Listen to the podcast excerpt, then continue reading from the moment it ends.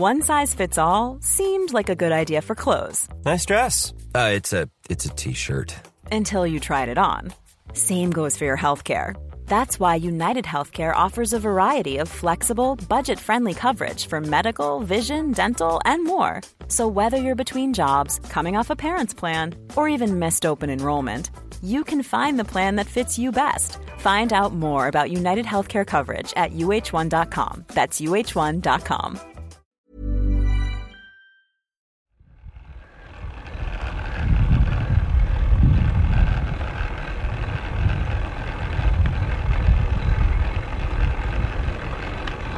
Ciao. Tim? Tim? David, Bist, wo bist du denn da unterwegs? du, äh, am äh, Colle Fauniera ist das äh, gewesen. Ich bin aber jetzt gerade wieder äh, im. Büro. Ah, Äh, nicht Urlaub, Wettkampf, Wettbewerb. Ah äh, äh, Habe ich extra für dich mitgenommen. Ich habe meine Position in dem Rennen extra für den Podcast äh, noch schlechter ausfallen lassen, als sie sowieso schon ausgefallen wäre. Ach, das war hier vom, vom Fausto. Vom Faust. Fausto Coppi. Ich habe Mhm. äh, mein äh, Aufnahmegerät, welches sich ja als iPhone herausstellte, aus der Tasche gezogen und bin dann mal kurz ein bisschen langsamer gefahren, bergauf Mhm. und habe Atmosphäre mitgenommen. Ich habe auch noch mehr Atmosphäre von so Kuhglocken. Kann ich gleich auch mal vielleicht hier drunter legen lassen ja, von dir. ja, mach doch mal jetzt. Wie wär's denn damit? Na, pass auf, ich drücke hier einfach mal drauf und dann geht das los.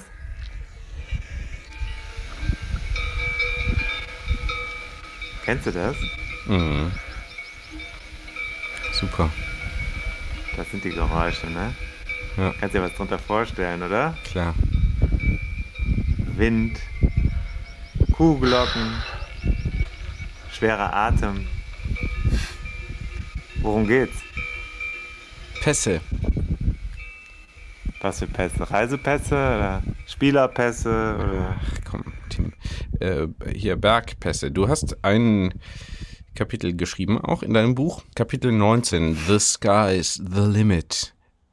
Und der Untertitel, der, äh, ja, der Untertitel macht mich ähm, schon neugierig. Und auch ein Satz, den ich hier gelesen habe. Ich sage erstmal den Untertitel. Der heißt Bergpässe fahren will gelernt und geübt sein. Also nicht so einfach. Und dann der Satz, der mich hat aufhorchen lassen, der beginnt auch passenderweise mit Obacht. Da heißt es nämlich, Bergpässe erfordern zunächst einmal Demut. Ja, Warum? weil wir uns so stark fühlen können, wie wir wollen. Vor uns steht erstmal der größte Gegner, den wir uns überhaupt vorstellen können. Und äh, je größer unsere Selbstüberschätzung oder zumindest die unvoreingenommene Herangehensweise ist, dass wir meinen, wir können das alles schon, desto größer werden auch die Schwierigkeiten ausfallen. Wir müssen wirklich demütig uns dem Berg nähern. Mhm. Hast du da schon mal äh, schlechte Erfahrungen gemacht? Vielfach. Aber das geht ja schon wirklich bei den kleinen Hügeln los. Da ist es nur schneller zu kaschieren.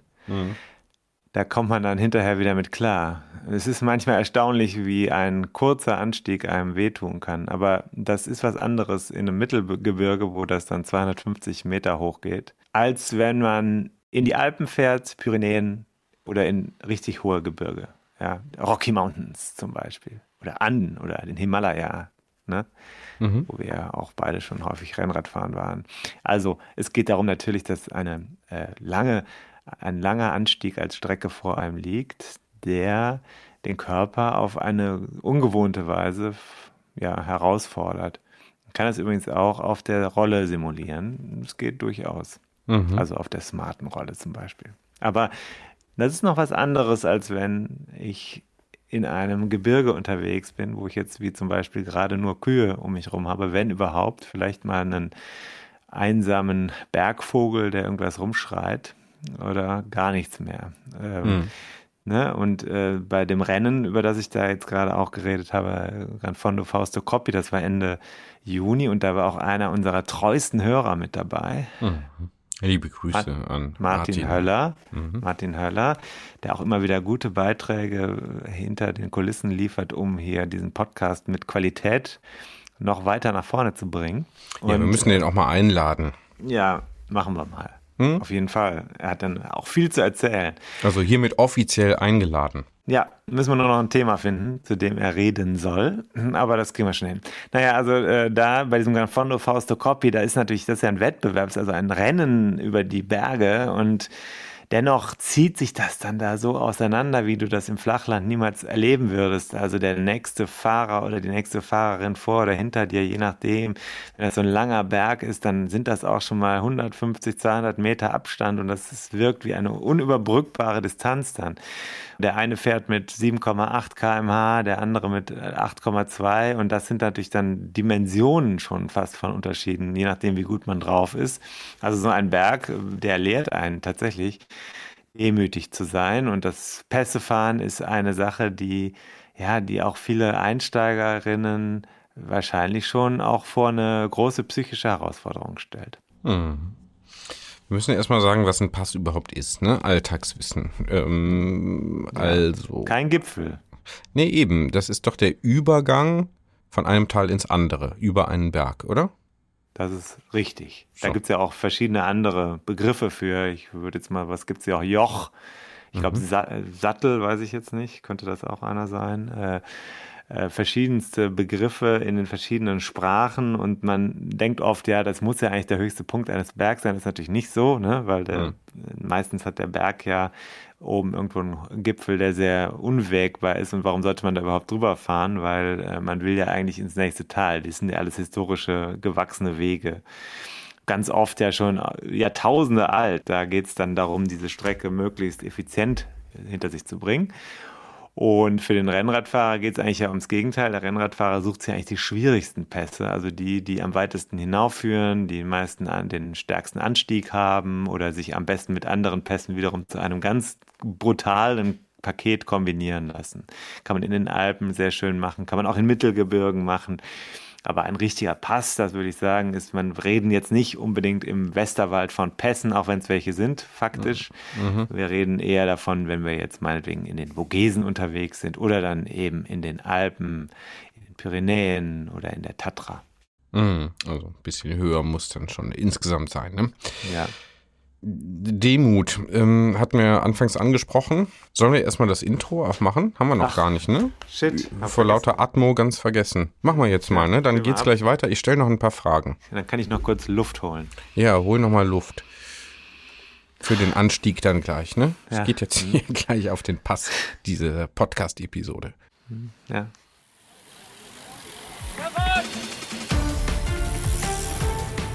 Hier ist die Kompaktkurbel unter den Podcasts. David Korsten und Tim Farin reden über 101 Dinge, die ein Rennradfahrer wissen muss und liefern dir Gesprächsstoff für deine nächste Runde. Willkommen zurück, lieber Tim, hier in deinem Podcast. Es ist auch dein Podcast. Ich möchte sagen, es ist unser gemeinsames Projekt. Hallo Lieblingsmensch. ähm, so, äh, jetzt hast du mich völlig aus dem Konzept gebracht. Äh, um Demut ich bin stärker geworden nach dem Urlaub wieder. Ich bin mental ja, einfach. Du hast dich wieder, wieder rangefahren, ne? Wieder rangefahren, rangesprochen. Äh, hier mhm. an äh, das Niveau, was wir hier im Podcast eigentlich vorher schon mal etabliert hatten, was dann zwischendurch ein bisschen abgeflacht ist. Äh, hauptsächlich verschuldet durch dich. Ein Riesenkompliment. Mhm so Demut braucht. Äh, das heißt, man kann äh, viel falsch machen, hast ja eben schon gesagt, sich ja. selber überschätzen. Ähm, du hast ja auch einen ganz praktischen Tipp in deinem Buch 101 Dinge, die ein Rennradfahrer wissen muss. Äh, mhm. Das hat nämlich hier den, die schöne Zwischenüberschrift Berge klein machen. Das ist so. Das habe ich ja selber in der Hand. Das kann man sich jetzt vielleicht nicht unbedingt vorstellen. Aber ich möchte erstmal, wichtig ist mir heute, wir reden heute ja nur über das Hochfahren und nicht über das Runterfahren. Also mhm. wir reden bis zu dem Punkt, wo man man den Scheitel erreicht hat. Mhm. Und äh, das ist nämlich deswegen gut, weil wir dann noch eine Folge machen können. Das ist uns einfacher. Über die Abfahrt. Wir, mhm. So, das ist eine, mhm. halt noch eine andere Funktion. Wir können eigentlich schon vorausschauend äh, sagen, dass die Abfahrt auch ihre Tücken hat. Das mhm. ist nicht alles einfach. Aber das okay, nur sein, nur bleiben, vorweg bleiben wir erstmal der, der Reihe nach. Ne? Erstmal Aufwand. fahren wir hoch. Bist du schon mal einen Alpenpass gefahren oder überhaupt einen Pass? Mit dem Auto Ja. Ja, mit dem Auto, okay. Was, was ist denn da für dich so die, was, ja, wenn du das so Serpentinen bin ich da mal gefahren, am Brenner, äh, oh, Brenner hoch. Ja, der Brenner ist ja kein richtiger Pass. Naja, gut, so ein kleiner Pass, aber naja. Ja, okay. Hm, ja, ist ein Pass, aber ist jetzt auch nicht so schwierig. Wir Insider wissen ja, da knallt man hoch in der Gruppe. Okay, also das, was, was würdest du sagen, was, worauf achtet man da beim Autofahren, wenn man da hochfährt? Hm, ich achte auf gleichmäßige Geschwindigkeit. Hm, ja, das ist zum Beispiel auch nicht schlecht. Ne? Für die Mitfahrer, auch für die Mitfahrer. Ne? Ja, weil es sonst unangenehm wird, dann brechen die hinten rein. Ne? Ja, ja, ne? dann in jeder Kurve äh, ist dann, wenn man dann wieder Gas gibt und so. Äh, ja. Kleinen Gang, kleinen Gang natürlich, sonst kommst du ja nicht hoch. Also fünfter Gang da hoch durch die Serpentinen, schwierig, auch mit dem Auto.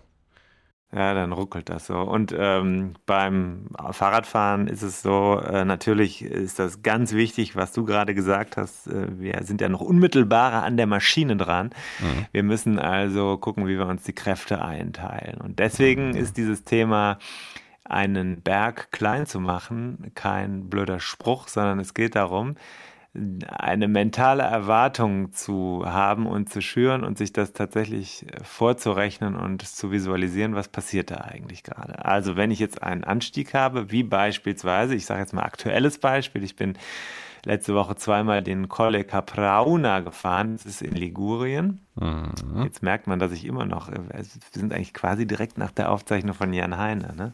Mhm. Letzte, weil ich habe gerade letzte Woche gesagt, aber ist egal. Mhm. Ähm, äh, man fährt von äh, ungefähr 0 oder 50 Meter Höhe auf 1380 Meter Höhe. Der Berg hat im Schnitt ungefähr 6% Anstieg, glaube ich. Mhm. So.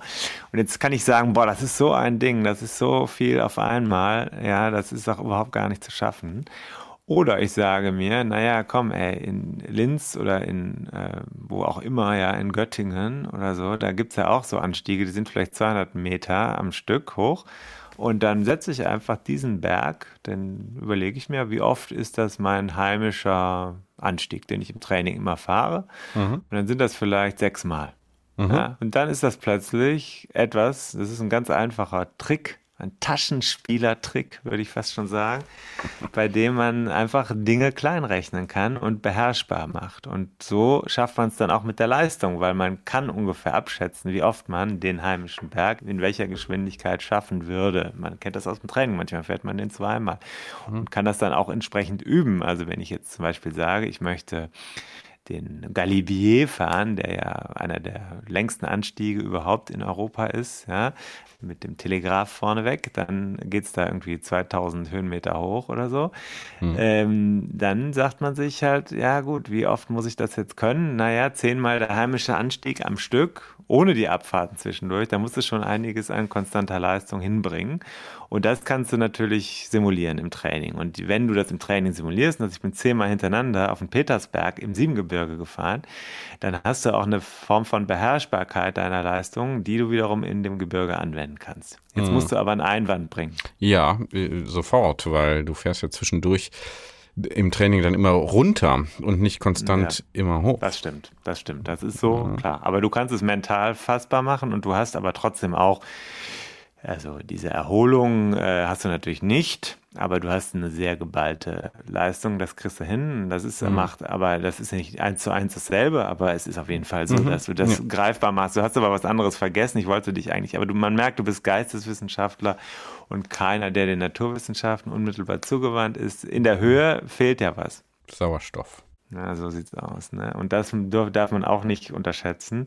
Also über 2000 Meter, ähm, da ist es halt erstens oft sehr kühl mhm. und zweitens ist es da einfach weniger Sauerstoff gesättigt mhm. und das macht es etwas schwieriger. Und mhm. je weiter man hochfährt, desto schwieriger wird es. Und das kann man tatsächlich spüren. Also wenn man jetzt den Galibier fährt, das habe ich auch schon äh, zweimal gemacht, dann ist es tatsächlich so, dass einem da oben irgendwann mal ja, die Luft etwas knapp wird. Ja, je nachdem, wie man fährt. Man merkt es einfach. Du bist kriegt manchmal oben. Kopfschmerzen dann. Kann das sein?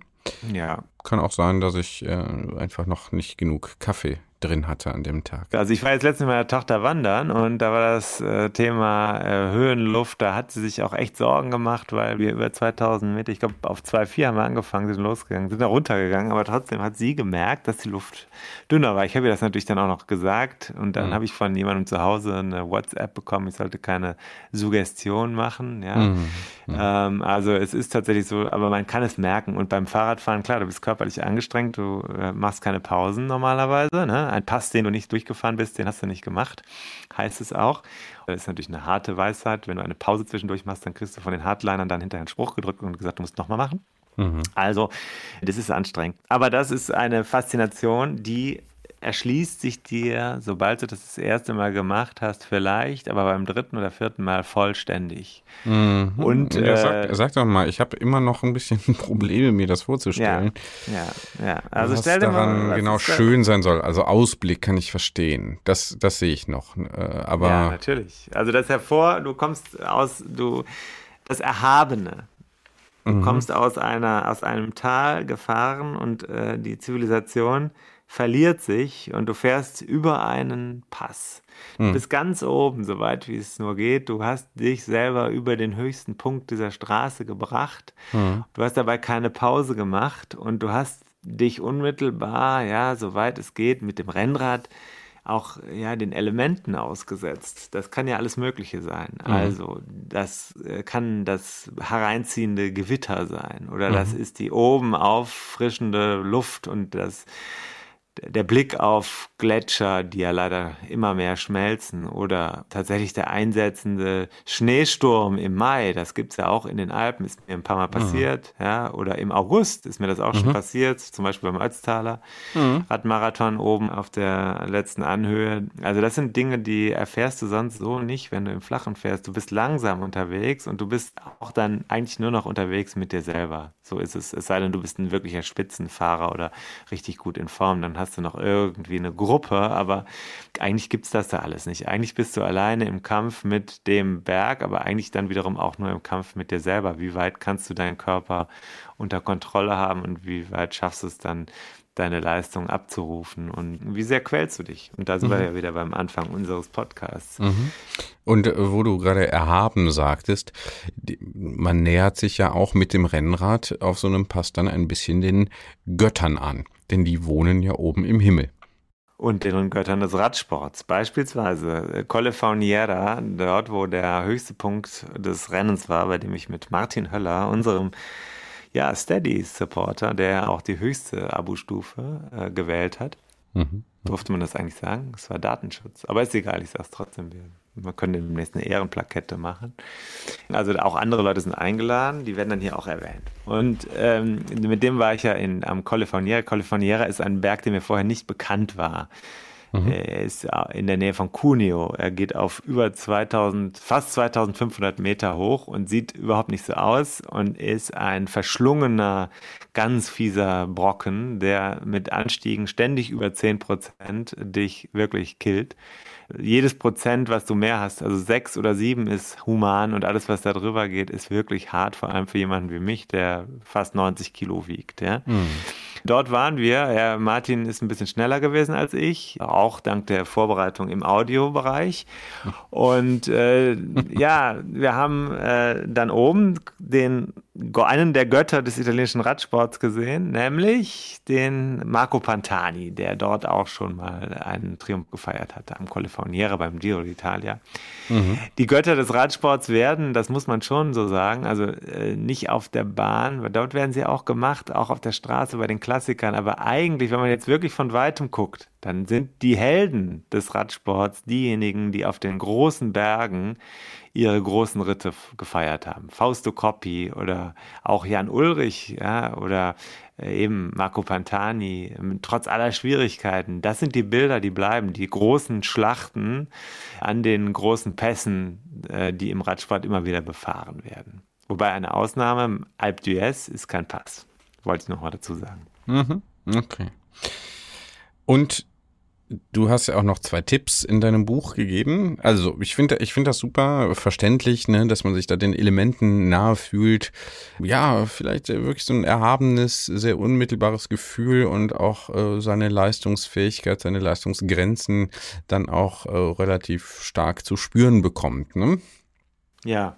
Mhm. Aber auch, aber auch, auch schön. Ja, du wolltest jetzt auf was anderes hinaus. Ich möchte aber auch sagen, ganz wichtig ist Schönheit. Es ist einfach so. Mhm. Genau, aber äh, ich wollte zunächst mal feststellen, dass da für euch äh, Masochisten natürlich jede Menge äh, rauszuziehen ist auf so einem Bergpass. Mhm. Zwei Tipps hast du noch in deinem Buch, 101 Dinge, die ein Rennradfahrer wissen muss, auf Seite 41 zum Thema äh, Pässe fahren. Und das finde ich überzeugend, denn du sagst zum einen, den Rettungsring, also das kleinste Ritzel, sollten Sie nicht den ganzen Tag überfahren. Warum nicht? Ich glaube, es ist äh, nicht schön, wenn man den ganzen Tag lang das Gefühl hat, man hat keine Karte mehr, die man spielen kann. Das hm. ist so wie mit 5000 Euro Dispo auch bei 4980 in den Urlaub loszufahren. das kann gut gehen, aber das kann auch äh, nicht funktionieren, je nachdem, ob die Kunden, die Werbung schalten, äh, dann jetzt rechtzeitig ihre Rechnung bezahlen. Mhm. Das ist das eine. Und das andere habe ich jetzt eben nicht gehört. Was war das zweite? Ich, äh, ich habe es noch gar nicht gesagt. Ach so. Das zweite war, und wenn es zwischendurch mal flacher wird, nehmen Sie nicht die Beine hoch, sondern geben Sie Gas. Ja. Schalten Sie hoch. Stell dir mal vor, du hast jetzt zum Beispiel jemanden gerade überholt, das ist mir letzte Woche gelungen, am Caprauna Pasta in Italien, bei Hitze und sengender Hitze und Sonne, die runterknallte. Und man hat den gerade abgeschüttelt, so 50 bis 100 Meter Abstand vielleicht. Und dann wird es flacher was machst du denn dann? Dann lässt du locker oder dann drückst du richtig? Und natürlich drückst du richtig, weil du selber einen anderen Rhythmus brauchst und dann brauchst du auch mal kurz, äh, also du schaltest hoch, du hast eine andere Belastung, die du da einfährst und du hast die Möglichkeit, deinen Widersachern, die du natürlich immer um dich herum hast, ähm, auch mal einen auszuwischen und dann nach hinten zu gucken und zu sagen, boah, dieser Angriff hat sich gelohnt. Ja, das sind so die Aspekte, aber insgesamt tut es halt auch mal gut, mal ein bisschen schneller zu fahren zwischendurch. Wenn du bergauf fährst, äh, nicht immer nur mit 7 km/h oder 12 rumzukraxeln, sondern eben auch mal 30 zu fahren, wenn das zwischendurch erlaubt ist oder 25, je nachdem, was der Berg möglich macht. Mhm. Ne? Ohne sich dabei jetzt kaputt zu fahren, aber es ist schon ganz gut, da mal einen Rhythmus zu wechseln. Rhythmus wechseln ist insgesamt, das war auch eben das Thema vom ersten Hinweis, den du gegeben hast, also der, wenn du immer nur auf dem letzten äh, Gang, den du hast, fährst, dann hast du halt einfach keine Gelegenheiten mehr, großartig den Rhythmus zu wechseln, außer hochzuschalten. Das wird dir schwer fallen. Mhm. Und als ich eines, das einer, einer, einen meiner ersten Bergpässe gefahren bin, das war in den ähm, in den Vogesen, da war der Udo Bölz dabei. Ich glaube, das habe ich hier aber auch schon mal alles erwähnt. Ich weiß gar nicht, ob das nochmal ähm, erwähnt werden muss. Man kann ja auch in die Audiothek zurückspulen. Ja, naja, sag doch nochmal. Also ich sage einfach, er hat gesagt, fahr nicht hier, fahr, schalt runter. Ganz ein, unten am Einstieg, ich hatte noch das Gefühl, ich bin gut unterwegs, ich habe viel Kraft und äh, war irgendwo hinten in der Mitte auf dem Ritzelpaket und dann hat er gesagt, nee, nee, schalt bitte jetzt schon mal ziemlich weit runter, nicht ganz nach unten, aber fast, weil du brauchst es nachher. Du musst dich, du musst, die darfst dich jetzt nicht überfordern. Der Berg ist noch lang. Mhm. Das war, glaube ich, der Petit Ballon oder sowas. Und ähm, ja, es ist auf jeden Fall richtig. Also man muss diese Demut, von der wir am Anfang gesprochen haben, vom ersten Moment mitbringen, weil wenn du die nicht hast, dann wirst du wirklich dafür teuer bezahlen. Ich kann nur das noch sagen. Mein ähm, erster alpiner ähm, Pass den ich überhaupt jemals gemacht habe. Den bin ich beim Alpenbrevet in der Schweiz gefahren und ich finde aus heutiger Sicht bemerkenswert, wie schwer ich das damals gefunden habe und welche Angst ich vor diesem Berg hatte und wie oft ich an meinem Sattel noch was verändert habe unterwegs, weil ich das Gefühl hatte, es stimmt irgendwas nicht und du hm. kommst nicht optimal hoch. Und ich war auch vorher so nervös und ähm, das ist etwas, was mir heute, muss ich darüber fast ein bisschen lächeln, weil ich denke, ich habe das jetzt so oft gemacht. Ich bin jetzt nicht der erfahrenste Bergfahrer, aber mit der mit den Jahren gewinnt man natürlich so eine Routine und kann sich das dann eben einteilen und weiß eben auch aus der Erfahrung, wie es geht und dass man es schafft. Und das ist natürlich ein sehr schönes Gefühl. Mhm. Es ist ah. ähnlich wie der Berg von Arbeit. der sich durch den Urlaub hier angetürmt hat. Ja, und den unterteilt sie dann schön in kleine Häppchen. Das kennst du ja aus dem Trainingsbereich, dass du, äh, weiß nicht, äh, eine lange Reportage ist zwei äh, Kurztexte. So sieht's aus. Oder so. Ne? Das ist ungefähr Oder fünf. Oder fünf. Ja, und das ja, so unterteilst du dann schön und dann schreibst du immer einen Satz nach dem anderen. Sehr schön, das hast du aber gut gesagt. Und das ist übrigens auch, da möchte ich sagen, eine goldene Lehre des Schreibens. Also ein Text besteht immer aus einzelnen Sätzen und nicht immer nach hinten gucken, sondern nach vorne schauen. Manchmal kann man auch mit dem letzten Satz anfangen. Aber Kann gut, man, das sind dann so man, Feinheiten. Ne? man, Wir fangen jetzt auf jeden Fall mal an, aufzuhören, und zwar mit dem Outro. Wir müssen nämlich hier auch noch, also ich zumindest, noch ein bisschen was anderes äh, machen. Nämlich Ja. ähm, was essen. Es ist 13.10 Uhr, Zeit fürs Mittagessen. Guten Appetit. Danke. Und das ist übrigens auch am Pass sehr wichtig. Nicht vergessen, auch wenn es anstrengend ist, immer in die Tasche greifen, immer was zu fressen rausholen. Alle 20 bis 30 Minuten danach füttern. Wer hat's gesungen? Du sollst nicht vergessen, da, du darfst nicht vergessen zu essen. Gibt's doch Sterne? Äh, das war, kann sein, oder es war, ähm, Komm, das google ich jetzt schnell. aha. Das google ich jetzt schnell, bevor jetzt hier wieder andere äh, Musik kommt.